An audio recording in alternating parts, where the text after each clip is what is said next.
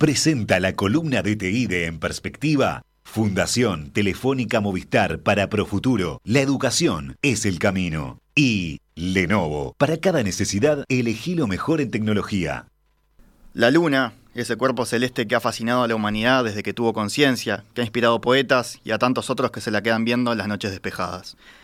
Ese pedazo de cielo que afecta a las mareas en la Tierra y al que quienes creen en la astrología le adjudican un peso importante en el oleaje de sus propias vidas. Ese satélite que supo ser el premio último de una carrera espacial, de la carrera espacial, aquella en el que un mero paso de un mero hombre adquirió una trascendencia histórica, cultural y geopolítica inigualable. La Luna sigue fascinando y esta semana volvimos a mirarla como un objetivo.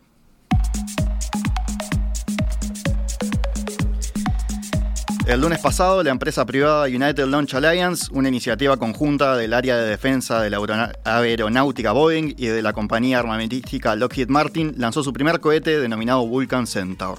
A bordo llevaba una cápsula desarrollada por otra empresa privada, en este caso una startup de nombre Astrobotic, un módulo lunar bautizado Peregrine que buscaba convertirse en el primer alunizaje estadounidense desde el final del programa Apolo hace más de 50 años. Astrobotic quería además ser la primera empresa privada en lograr posarse sobre el satélite. Peregrine fue desarrollado por Astrobotic con el apoyo financiero de la Agencia Espacial Estadounidense, la NASA, que le encargó transportar hasta la Luna material específico en un contrato por más de 100 millones de dólares. Aunque la primera etapa del lanzamiento fue exitosa, una fuga de combustible ya dejó a Peregrine sin ninguna posibilidad de aterrizaje suave sobre la Luna, según declaró la empresa Astrobotic. Pero más allá del resultado, tanto el Vulcan Centaur como la cápsula Peregrine son muestras de la nueva estrategia espacial de Estados Unidos que está recurriendo al sector privado en un esfuerzo por estimular una economía lunar más amplia y enviar su propia nave a bajo costo. La meta, volver a colocar humanos en la Luna como parte del programa Artemis, y luego pensar en Marte.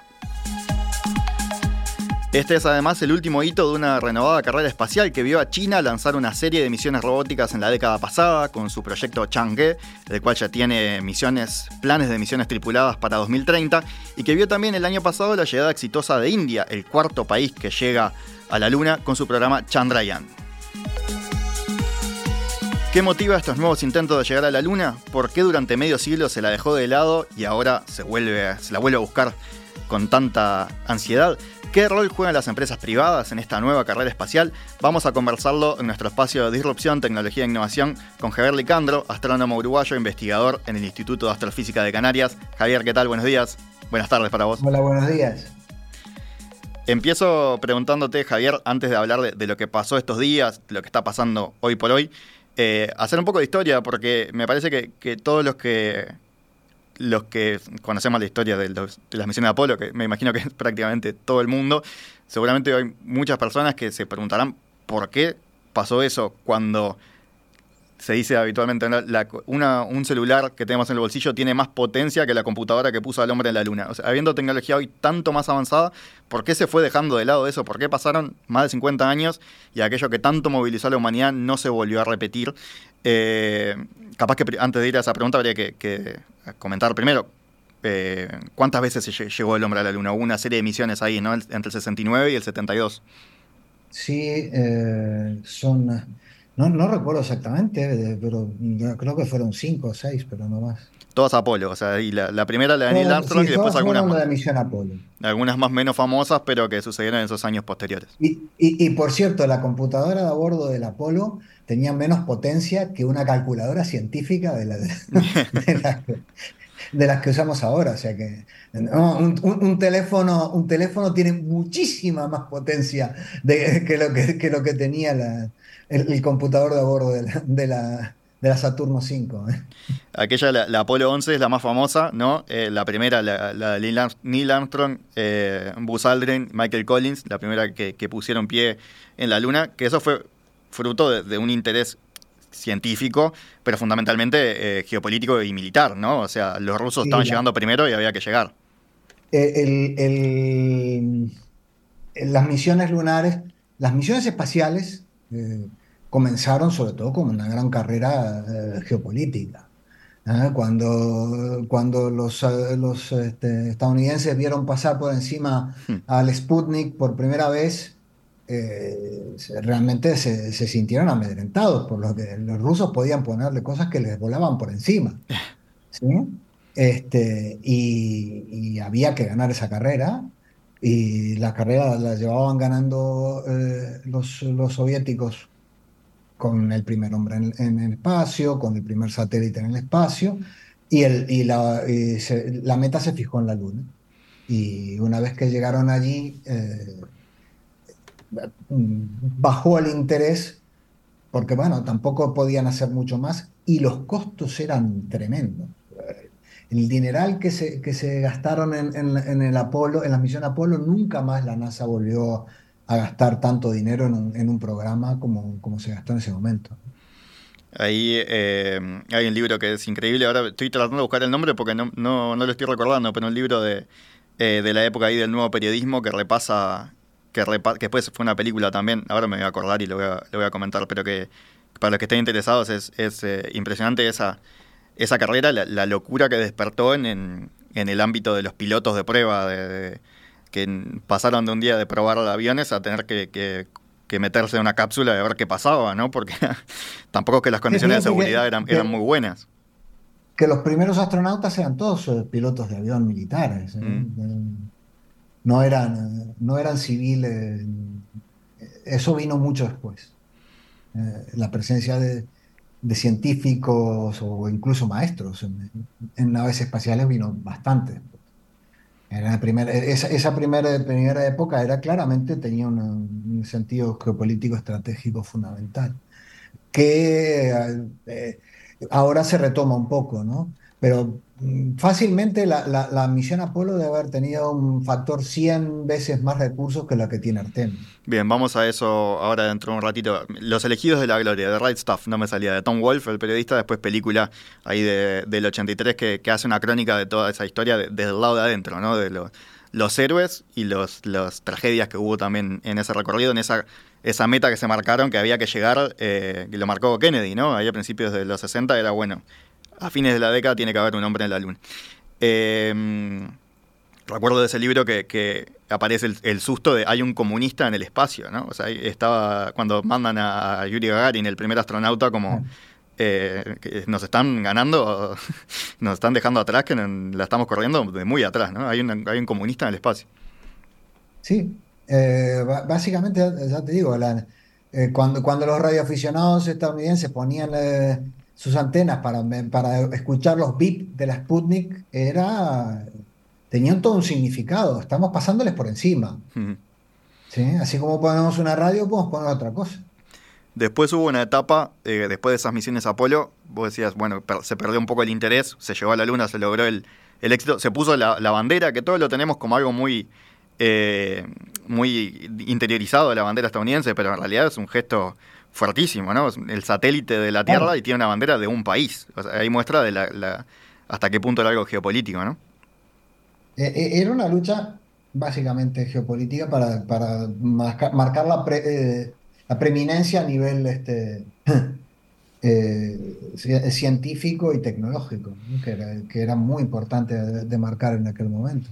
Y después vino una etapa un poco posterior, que es con la, eh, con la Estación Internacional Espacial Internacional, o sea, una etapa más de colaboración, un tiempo más adelante, ¿no? Eh, bastante más adelante. Bastante más adelante, pero ya una etapa... hablando ya de fines de los 80, principios de los 90. Pero se llega, eh, se, deja un poco de lado la competencia, ¿no? Siguieron compitiendo con sus, este, estaciones propias, un poco lo que vienen haciendo los chinos últimamente, ¿no? Con su, propia, su estación propia, sus planes para ir a la luna mm. propios, lo cual obviamente están eh, reactivando un poquito ese, ese eh, interés geopolítico en, eh, no dejarse pasar. No es menor que, el que reactiva esto es Donald Trump. ¿no? O sea, el gobierno de Donald Trump es el que reactiva el programa, bautiza el programa Artemis y lo reactiva como para llegar al hombre de la luna. O sea, un, presidente con un importante nacionalismo, ¿no? Sí, pero además eh, eh, van pasando cosas, ¿no? El objetivo, el objetivo de, NASA hace unos años era Marte. Y claro, también aparte de eso se van dando cuenta que el, que el objetivo Marte es un objetivo mucho más complicado y mucho más a largo plazo.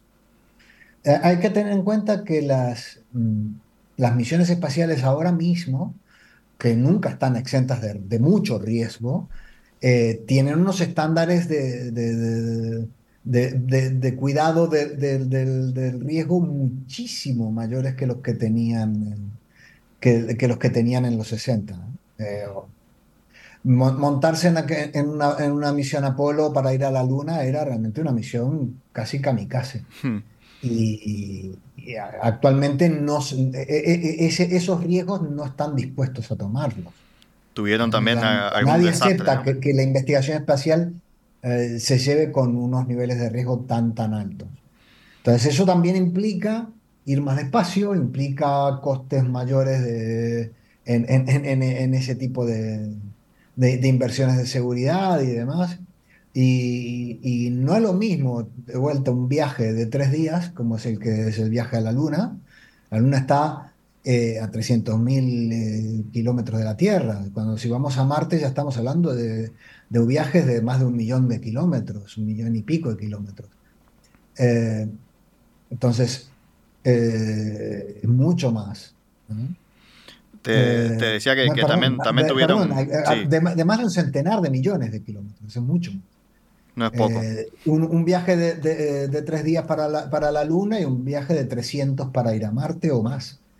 Entonces, eh, me decías año y medio más o menos. Requiere de otra tecnología, requiere de otros estándares y luego llegar y hacer qué, ¿no? Por eso el, decir, bueno, eh, ¿cómo nos establecemos primero en la Luna? Vemos todo lo que hay que desarrollar, tecnología a desarrollar eh, para, para poder establecer humanos en una colonia lunar y eso nos va a dar mucho mucha información, vamos, vamos a llegar, al día que se pueda llegar a Marte, se llegará con la tecnología mucho más desarrollada sobre cómo crear un hábitat y demás. Es, es, eh, creo que, que, es un paso lógico.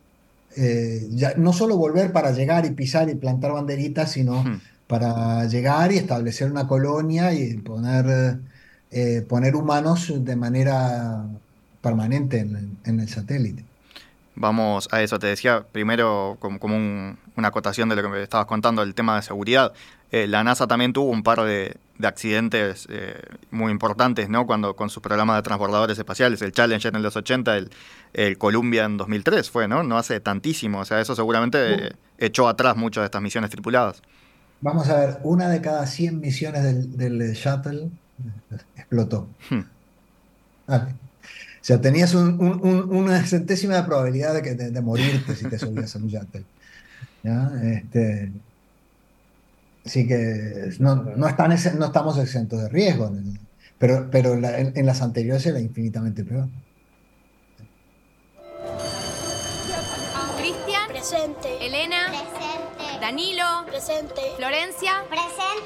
Estar presente hoy es pensar en el futuro. Prepárate con Profuturo, el programa de educación digital de Fundación Telefónica Movistar, que te brinda cursos como dificultades de aprendizaje, actúa contra el ciberbullying, alfabetización digital y muchos más. Ingresa en www.fundaciontelefónica.uy y conoce más sobre la oferta de cursos virtuales totalmente gratuitos orientados a docentes y educadores para que más niños y niñas tengan una educación de calidad. Profuturo, la educación es el camino. Encontrá en Star Center todas las soluciones corporativas Brother de impresión, digitalización e identificación para integradores y resellers, así como un amplio portafolio Lenovo con equipos resistentes que se adaptan a los ambientes más exigentes de trabajo y todas sus soluciones para data center. Consultanos starcenter.com.uy Javier, vos ya indicabas eh, la segunda parte de la pregunta que hacía yo, que era, bueno, ¿por qué se dejó de ir? La siguiente es, ¿por qué, por qué volver ahora? Eh, un, apunte para terminar la, la, primera parte de la pregunta. Eh, lo estamos hablando ahora, vos eh, empezabas a responder a esa pregunta diciendo, bueno, es, un paso fundamental volver a la Luna si se quiere ir más lejos. Eh, mi pregunta es, entonces, ¿no hay otro justificativo más para ir a la Luna que, como un punto intermedio? Científicamente, ¿no hay tanto para descubrir ya que es una especie de desierto así sin, sin tanta cosa, sin tanto recurso? Siempre vas a encontrar razones científicas para, para ir. Mm. Eh, hay, hay, hoy sabemos mucho más de la Luna de lo que sabían en los años 60. Eh, podemos este, podemos eh, ir a tomar muestras en, en, otras zonas donde sabemos que, por ejemplo, puede haber agua mm. o puedan haber algún tipo de minerales que nos interesen. Sabemos que en la Luna hay mucho helio 3 y en algún momento el helio 3, eh, cuando, cuando desarrollemos la tecnología de fusión nuclear para generar energía, el helio 3 eh, fusionado con, con, el deuterio es uno de, los, de, los, de las reacciones eh, más prometedoras en ese sentido, y en la Luna hay mucho helio 3 eh, en los minerales lunares. Eh, es decir, hay, hay interés, interés científico hay. el asunto es decir, que, que, seguramente no es solo por el interés científico, porque el, el gasto es, mm. es, es enorme, pero es que, es que hay mucho más detrás. ¿no? Cuando, cuando uno habla de, del gasto en, el espacio, yo suelo hablar más de inversión, porque eh, lo, que, lo que generas en desarrollo tecnológico, un país, un país que invierte en, en, eh, ciencia, en desarrollo científico, eh, lo está invirtiendo en desarrollo tecnológico propio, está inyectando dinero a sus propias empresas, que, que a su vez generan fuentes de trabajo de calidad, fuentes de trabajo bien pagadas, este, eh, para, para, gente con mucha formación. Es, decir, un país que invierte en ciencia eh, invierte también en, su economía. ¿eh? eso, eso lo saben bien europeos y norteamericanos, lo saben perfectamente. Y por eso lo hacen, no lo hacen por casualidad. Este, la agencia espacial, en la Agencia Espacial Europea, la cantidad de, retorno, yo que sé, países ponen millones de euros en la agencia, pero les retorna eh, en inversiones en, sus, sus, empresas tecnológicas. Entonces, eso es un generador de, actividad económica también. Eh, eh, es decir, estamos, estamos hablando de ciencia, estamos hablando de economía, estamos hablando de geopolítica y estamos hablando también de algo que es fundamental. Estamos hablando de la aventura del hombre. Hmm. desde, desde que el hombre es hombre, han habido misiones para conquistar nuevos mundos. ¿sí? Desde, que cruzaban el, desde que cruzaban el río hasta que cruzaron los mares, hasta que cruzaron los océanos, y ahora cruzamos el espacio. Y, eso, y eso es la historia viva de la humanidad, de la curiosidad, es la aventura, es la expansión de la, de la raza. Este, y todo eso es, Artemis, todo eso es eh, los son los viajes a, la Luna, a Marte, a asteroides, eh, todo eso significa. Entonces, eh, la Luna como, como, un paso factible a, mediano plazo, mediano y corto plazo, pensando que, en que a más largo plazo vamos a ir más lejos, sin duda. Decía recién, hay algo que alguien podría pensar es, bueno, si, en la Luna hubiera petróleo, seguro no, no hubiéramos dejado de ir, ¿no? Eh, mencionabas el tema del helio, o sea, es posible que en algún punto se, instale alguna suerte de, industria de, extracción de recursos en la Luna, ¿eso es algo que, en lo que puede pensarse? Sí, es algo factible, sí. De, hecho, se ha pensado. Mm. Lo que sucede es que todavía no tenemos la desarrollada tecnología de fusión nuclear, pero cuando mm. se necesite mucho helio 3... Ya están los primeros pasos dados. perfectamente en la Luna.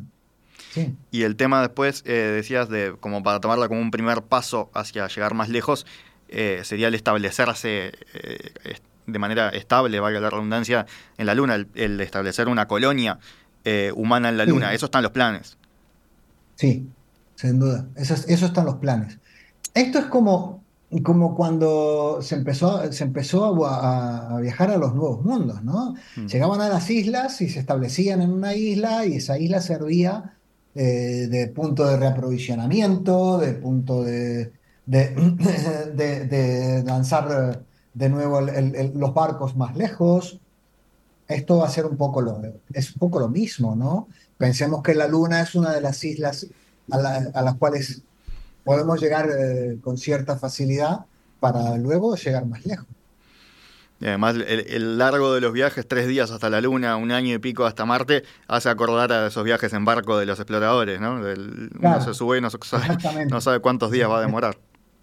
Exactamente. Fíjate que yo estoy en Canarias. Antes de, antes de llegar a América, colonizaron Canarias. Y de hmm. Canarias eh, venían, se reprovisionaban y, aquí daban el salto hacia América, ¿no? Eh, es, ese es eh, lo que se ha hecho siempre. en ese sentido no hay nada nuevo. Porque vamos a tener que buscar recursos para, por el camino para los viajes más largos. No podemos partir. Además, eh, sacar cosas de la Tierra implica eh, sacar cosas del campo gravitatorio de la Tierra, que es muy grande. ¿sí? O sea, es, más fácil lanzar un cohete desde la Luna porque no tiene tanta fuerza. Es más fácil lanzar un cohete desde la Luna o desde la órbita terrestre o desde un asteroide que lanzarlo desde, desde la Tierra, porque tienes que vencer la gravedad terrestre que es, gigantesca. O sea, menos gasto en combustible. un, gasto en eh, un, gasto en combustible brutal para sacar un kilo de material y ponerlo en el espacio. Hmm. Si, ya lo, si lo puedes recoger en el espacio, este, eh, no, no, vas a necesitar tanto. Es, por eso es que estamos estudiando, por ejemplo, asteroides que tienen un alto contenido en agua, porque no te, si no te tienes que llevar el agua desde la, desde, desde la Tierra. Y cuando digo agua, digo el agua para el consumo de, los astronautas, tanto como para tener oxígeno e hidrógeno, que es combustible para, para los cohetes, ¿vale? Entonces eso lo puedes, lo puedes tener en el, lo puedes tener, si lo puedes recoger en el camino, es como tener una estación de servicio para repostar en, tu viaje, ¿no? Eh, eso son pasos intermedios absolutamente necesarios para llegar, para, salir de, la Tierra y llegar a, donde queramos llegar. esta misión que, es el disparador de esta charla, la, la Peregrine, la cápsula Peregrine que, que, bueno, tuvo una falla ahora en vuelo, si en el, el cohete se lanzó exitosamente, aparece una, pérdida de combustible en la propia cápsula, va a hacer que, no pueda alunizar, eh, como decíamos al principio. Lo que decían desde la NASA, a partir de esto, el encargado de la misión científica de la NASA, Joel Kearns, el lunes se emitió una declaración, decía, utilizaremos esta lección para impulsar nuestros esfuerzos para avanzar en la ciencia, la exploración y el desarrollo comercial de la Luna.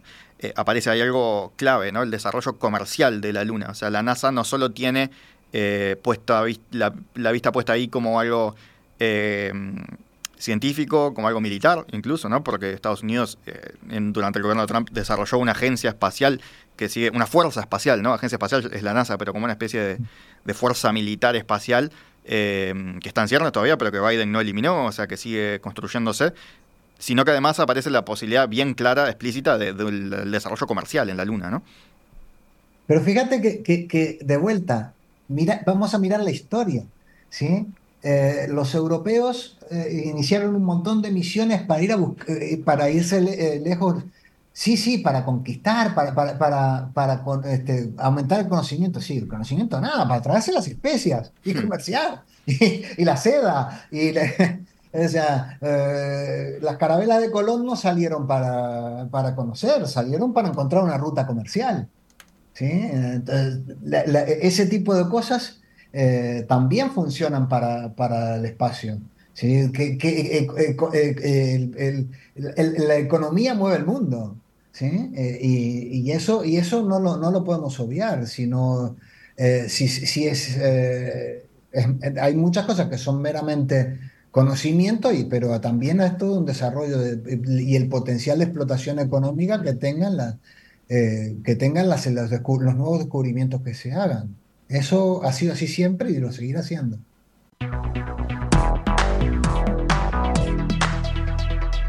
Vamos a hacer una pausa y ya seguimos conversando con el astrónomo Javier Licandro a propósito de esta nueva carrera espacial hacia la Luna. ¿Tenés un aporte? Envía un WhatsApp al 091-525252. Escribinos a enperspectiva.radiomundo.uy o mandanos un mensaje de texto al 55511.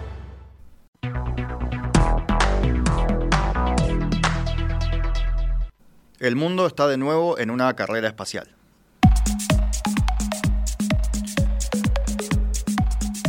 Ayer se conoció la noticia del fracaso de la última misión a la Luna de la NASA, que era a su vez la primera misión a la Luna desde eh, los años 70, del final del programa Apolo de la NASA, después de que la India llegara a la Luna el año pasado y de que China hubiera hecho varias llegadas a lo largo de la última década.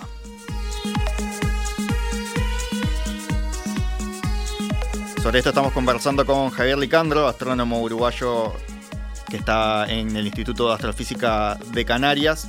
Javier, lo que eh, estabas planteando vos ahí sobre el final, ahora mi idea es conversar un poco sobre el futuro, sobre lo que se viene, pero me pareció interesante lo que decías eh, sobre la comparación entre esta nueva carrera espacial, o entre la carrera espacial en general, y, las, conquistas ¿no? de, los exploradores de los siglos XV, por ahí, ¿no? Eh, 15, 16, que era como la, que también había compañías involucradas, la compañía de, las Indias occidentales, orientales, o sea, eh, había gente que quería hacer negocios y no solo estados o, investigadores que querían eh, traer, conocer, conocer el mundo.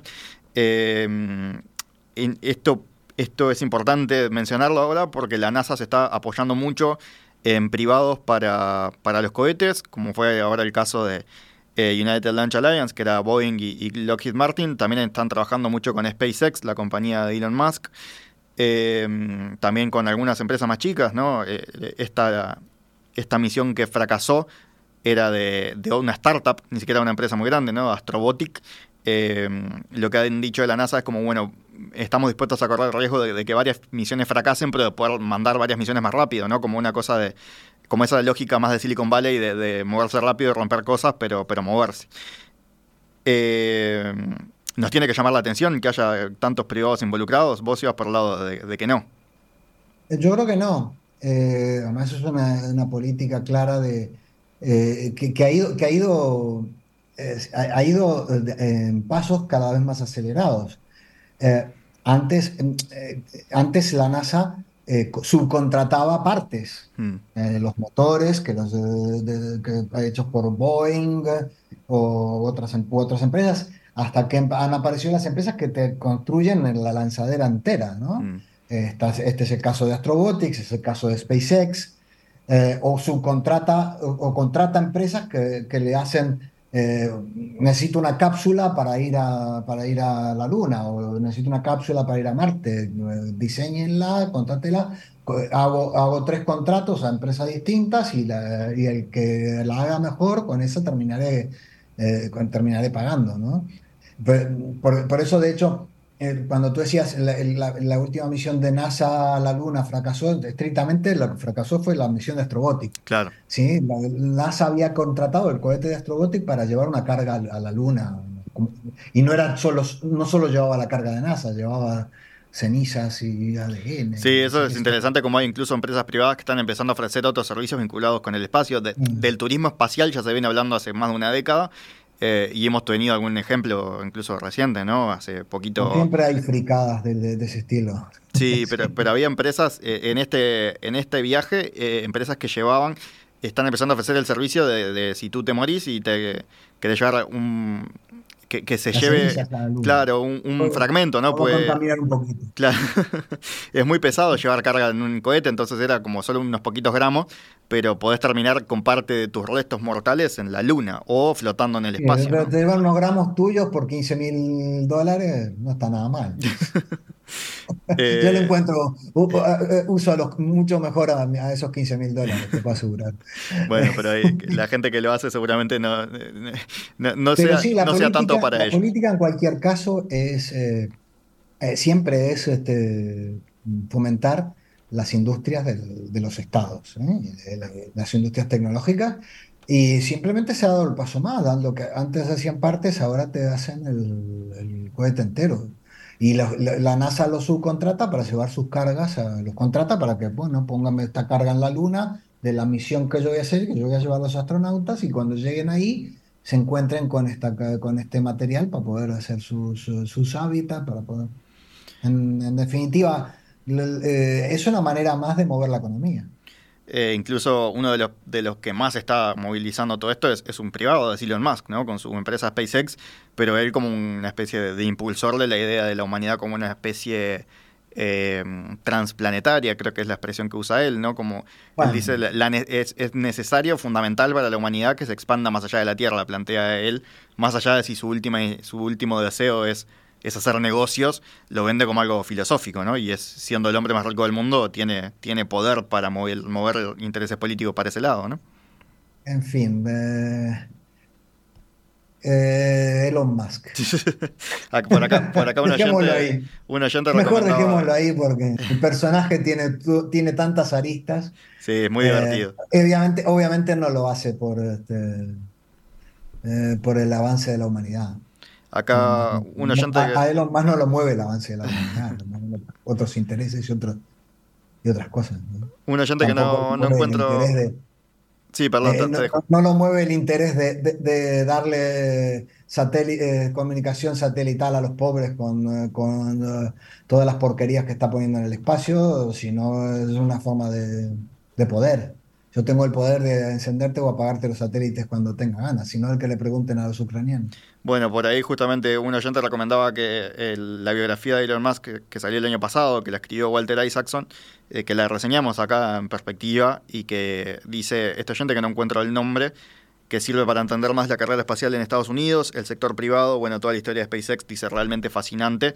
Y, bueno, ahí está, en ese libro aparece mucho lo que vos mencionabas, ¿no? La, la cuestión de Starlink, la empresa de la subempresa de satélites que tiene él, eh, que, bueno, cumple también un rol geopolítico, ya que estamos tanto con eso. Pedro es el nombre, acá me dice, Pedro desde Viena comentaba eso, recomendaba ese libro.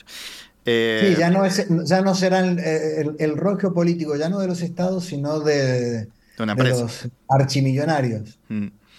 Eh, acá también tengo otro mensaje, en este caso de Laura. Ella pregunta si no habría que suscribir un compromiso de las potencias económicas terrestres para no perjudicar con las inconductas extractivistas e insostenibles, que ya son conocidas, dice, eh, con la Luna y con el resto de la galaxia. Es un planteo que hace ella como hacía a gran escala para el futuro de esta carrera espacial. Ese tipo de cosas se hacen, pero luego cada estado es libre de hacer lo que quiera.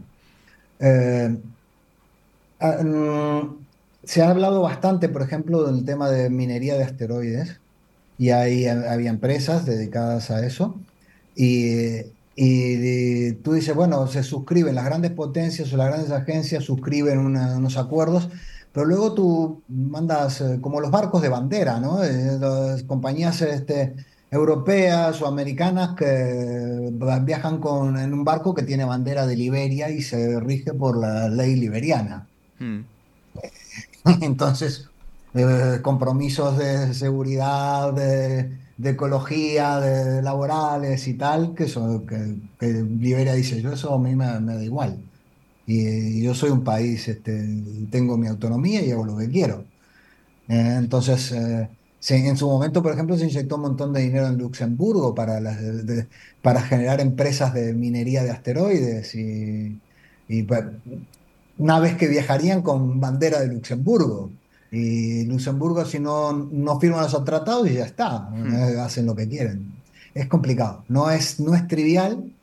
lo vemos, lo vemos, lo, vemos en la Tierra, donde petroleros eh, viajan con, en unas condiciones lamentables porque viajan con la bandera de un país que todos esos, esos compromisos no los firma y ya está. Eh, es, complicado, no es, no es trivial. Eh, sí, eh, debería hacerse. Claro que debería hacerse. Y, entre agencias es fácil llegar a eso, pero luego Elon Musk se pone, instala su compañía en, no sé, en Tachikistán y, ya está. Tengo una última pregunta desde la audiencia acá. Luis dice si, si no puede pensarse en una base así como vos decías la base en la Luna como una base intermedia donde, entre comillas, repostar ¿no? combustible para seguir viaje hacia, hacia destinos más lejos, si eso no podría hacerse en, la Estación Espacial Internacional o como en una cosa eh, satélite sin necesariamente instalar una base en la Luna que es, con todos los, gastos que seguramente implique eso. La ventaja de, de, hacerlo en la Luna tiene ventajas y desventajas. La ventaja de hacerlo en la Luna es que te encontrás con muchos materiales en la Luna, que ya están ahí, que los puedes usar eh, o sea, ¿hay material de construcción en la Luna? Claro. Tú puedes, ya está pensado, se van a subir unas impresoras 3D eh, y van a utilizar el regolito lunar para hacer eh, una especie de, unas especies de iglús hmm. lunares, habitáculos, donde, para, para lo que se necesite, mantener a, los, a los habitantes de, la colonia o lo que fuera. Cosa que en el espacio, En, la estación espacial es más, un poquito más complicada. Javier, perdón, antes de que la sigas. La estación espacial está aquí. La estación espacial está a 300 kilómetros. Claro, está acá nomás. Está acá. eh, usaste recién una palabra que, creo que habría que explicar, que es regolito, dijiste. Sí, el polvo lunar, perdón. El polvo lunar Que, se puede usar, ¿qué viene a ser? ¿Es como roca? Es como arena, Portland. Eh, puedes hacer Portland con lo que está allí y, generar un cemento, arena y haces hormigón. Eh, no, es un detalle menor, ¿no? Porque si hubiera que llevar todo de acá, como decías, es, carísimo llevar un gramo. El coste que tendría llevarlo es brutal. El coste que tendría llevarlo es brutal. Ahí se entiende por qué es más viable, ¿no? Efectivamente. O sea, no estamos tan lejos de, todas las novelas de ciencia ficción y películas que leímos y que vimos, ya estamos casi que ahí. Una base, luna, base de, la luna. Pero sí, eh, de hecho, la ciencia ficción en cierta medida, en buena parte, ha adelantado hmm. cosas que hemos visto después. Entonces, Javier, para, para cerrar, ¿qué expectativas hay? 2024, eh, bueno, esta, esta, misión de la, de la NASA o, de Artemis, como decías vos, eh, fracasó. La NASA tenía planes de llegar con una misión tripulada que orbite la Luna, algo que también no se hace como desde los 70, eh, para el año, fin del año que viene. no sé qué otros países tienen también planes como inmediatos de llegar, pero en principio en los próximos años deberíamos ver bastante movimiento. Sí, yo creo que en los próximos cinco años deberían estar eh, eh, muy avanzado todo. Eh, ¿no? ¿no? recuerdo exactamente el calendario de, de, Artemis. Creo que para 2026 tenían Artemis. 2026 mm. tenían pensado. Yo diría 2030. Como un, como un horizonte último. Como un horizonte más realista. pero estoy. Eh, haciendo una, predicción eh, sin, sin demasiada... Estamos hablando para, para, que caminen sobre la luna, no para una base, para eso seguramente sí, no, No, no, para que estén allí. Y ahí, ahí capaz que ya se, con las teorías conspirativas de que el alunizaje de Neil Armstrong lo filmó Stanley Kubrick, con esto capaz que lo, terminamos de romper. Bueno, también, está, también están los que dicen que la Tierra es plana. hay, gente, hay gente, que, hay gente que cree lo que tenga de creer, entonces no, no la vas a convencer igual porque no, no son argumentos racionales, así que da, igual, da lo mismo, que sean felices. Javier Licandro, astrónomo investigador en el Instituto de Astrofísica de Canarias, muchas gracias por estos minutos esta mañana aquí en Perspectiva. Gracias a ti, Gastón. Un abrazo. Un abrazo. Saludos a todos. Chao, chao. En perspectiva, una invitación para observar el Uruguay y el mundo también en las redes sociales. Seguimos en Facebook, Instagram y Twitter.